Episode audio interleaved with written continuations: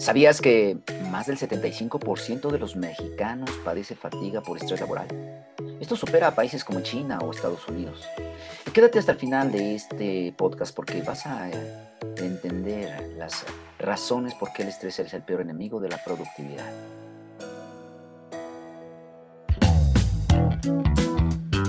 Bienvenidos a Health Radio el podcast donde destacados expertos en diversos campos de la salud humana abordan los temas que más te preocupan y los que tienes curiosidad de conocer a fondo.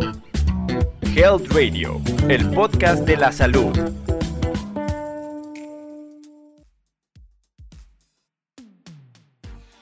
¿Y qué tal? Soy el doctor Miguel Rosas, eh, con más de 20 años eh, laborando eh, y colaborando con equipos de alto rendimiento en, la industria farmacéutica y en otros giros empresariales. Me da muchísimo gusto compartir contigo estos mensajes para fomentar el bienestar y la felicidad laboral.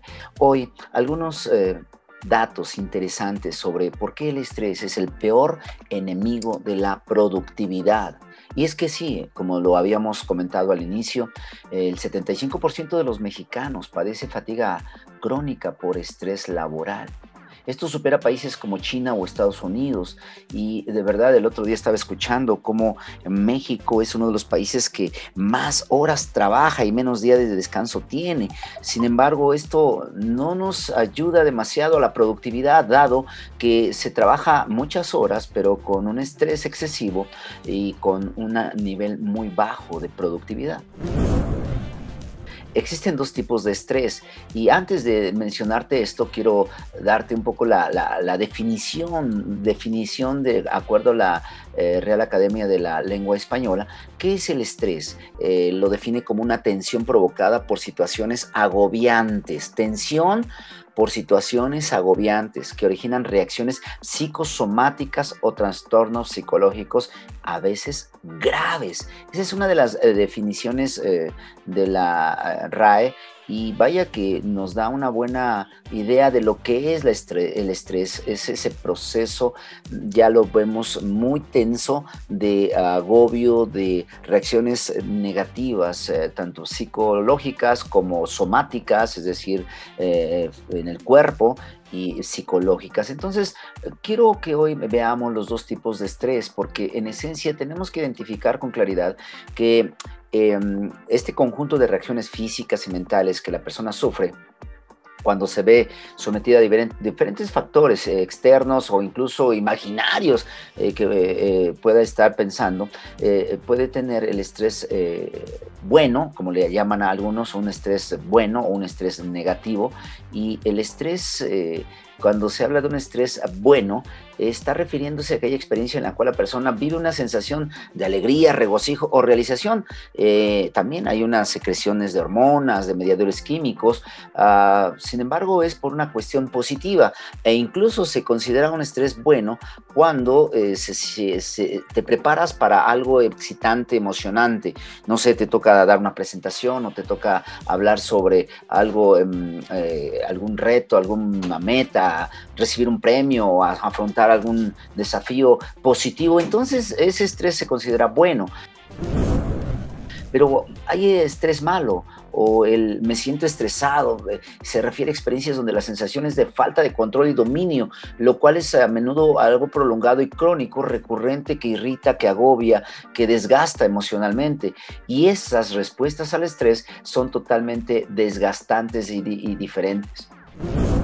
El estrés laboral, ese tipo de estrés donde la creciente presión en eh, tu centro de trabajo puede provocar una saturación física o mental, generando diversas consecuencias que de verdad eh, pueden irte mermando en tu salud física, mental, emocional, en tus relaciones y hasta en tu productividad.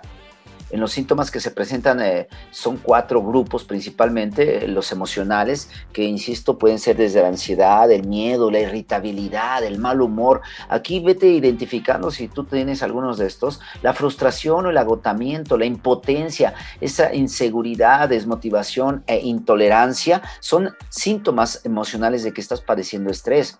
O pueden ser síntomas conductuales. Eh, cuando se disminuye la productividad, puedes estar cometiendo errores, reportarte en enfermo, dificultad para hablar, una risa nerviosa, un trato brusco con la, con la gente, eh, incluso llegar al llanto, a tener ganas de llorar, a siempre tener tensas las mandíbulas o alguna parte de la eh, cintura escapular, digamos del hombro o del cuello, aumento del, eh, del consumo de tabaco, de otras estupefacientes, y esto puede ser un estrés con síntomas conductuales.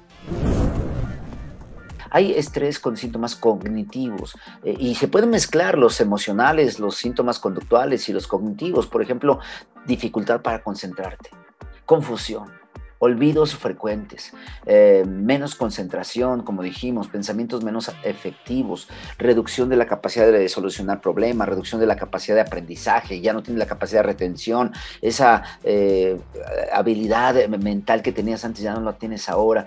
Y eso es un síntoma de que estás en un estrés y que los síntomas son cognitivos y finalmente los síntomas fisiológicos, ah, músculos contraídos, dolor de cabeza, problemas de espalda o cuello, malestares estomacales, fatigas, infecciones, palpitaciones, respiración agitada, aumento de la presión sanguínea o hipertensión, agotamiento, mayor riesgo de obesidad por, por desórdenes alimenticios, problemas cardiovasculares como arritmias, taquicardias, palpitaciones, deterioro de la memoria, problemas del sueño.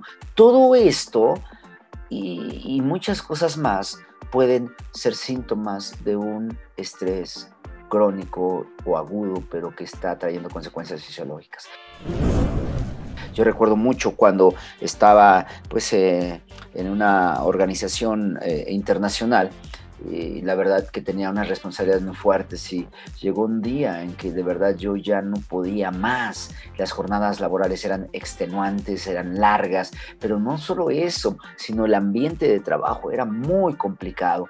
Y llegué a tener situaciones extremas, no solo de, ah, en este sentido de pérdida del apetito, yo bajé de peso mucho, eh, las palpitaciones, sentía un agotamiento crónico, eh, yo padecí esto y, y te lo puedo decir como tal que es necesario que tomes acción porque no puedes mantenerte en esta situación por mucho tiempo, ya que las consecuencias a largo plazo, si tú no haces algo para cambiar o para resolver esta situación y salir de este entorno, entonces puede haber como no solo reducción de la productividad, como ya lo dijimos, sino puede decaer tu calidad de vida, puede haber problemas en tu salud física o mental y aparecer enfermedades, como decíamos ya, enfermedades psicosomáticas que sí tuvieron su origen en la parte de la psique, pero al final se reflejan en la parte de tu cuerpo, eh, trastornos de depresión y ansiedad, puede tener incluso incluso consecuencias en tus relaciones personales, familiares, eh, caer en adicciones y en situaciones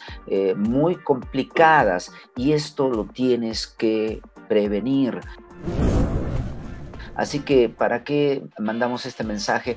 Para que no seas parte de las estadísticas de personas que aún teniéndolo todo, como algunos empresarios que en estas últimas semanas hemos escuchado, tuvieron todo o tenían una posición económica privilegiada, tenían incluso un patrimonio muy eh, amplio económicamente hablando, vinieron situaciones complejas, eh, no sé, económicas, eh, organizacionales, profesionales, y entonces el estrés llegó a sus vidas y esto los llevó a pensamientos suicidas, depresivos y finalmente al menos te puedo comentar de dos que yo escuché el mes pasado de suicidio.